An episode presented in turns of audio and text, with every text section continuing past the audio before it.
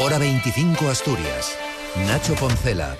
Última vuelta informativa Asturias en esta jornada en la que los agricultores y ganaderos han colapsado Oviedo para reclamar demandas que verbalizan Borja Fernández de Ura y Fernando Marrón de Usaga. Los costes están disparados, los precios siguen a la baja, eh, tenemos muchísima burocracia, el tema del lobo en Asturias está abrasando, eh, no se toman medidas serias, el consejero tampoco nos recibe. Pues sí, los va a recibir mañana a la una de la tarde y esta tarde además sindicatos y patronal se han reunido con el presidente del Principado para hablar del futuro de Arcelor.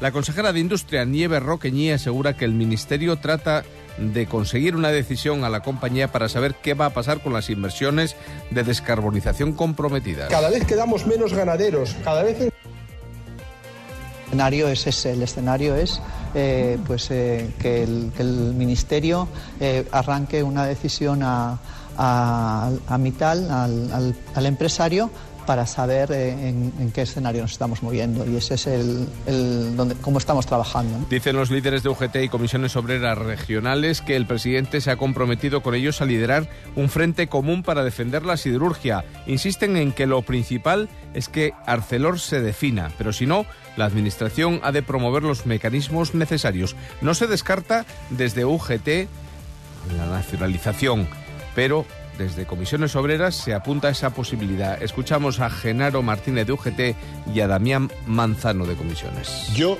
eh, lo que digo es que los mecanismos necesarios para que la siderurgia integral se siga permaneciendo en Asturias se tienen que ejecutar sin descartar absolutamente ninguno. La nacionalización también para comisiones obreras de industria. Todos los posibles o todos. Para la presidenta de la patronal, María Calvo, que descarta la nacionalización, lo importante es que las condiciones sean competitivas para la siderúrgica. Pues la empresa eh, tenga las mismas condiciones que en el resto, ¿no? Y creemos que, que así es como pues, solventaríamos la, la primera de, de, las incógnitas y a partir de ahí pues eh, se podrá exigir a, a la empresa, ¿no? Siderurgia que hoy ha presentado resultados con una bajada de casi el 93% de beneficios. Se ha quedado en tan solo una ganancia de 853 respecto al mismo periodo del año pasado. Además, hoy el consejero de Fomento ha decretado el paso a la fase de emergencia en situación 1 del plan de incendios forestales. Es una decisión que se ha tomado por parte de Alejandro Calvo tras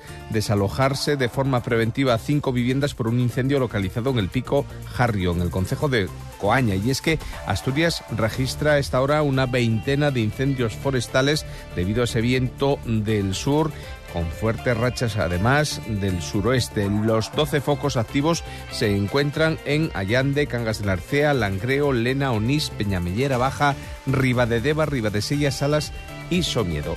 Y en el mar primer día de pesca de oricios en Asturias, después de ocho años de veda.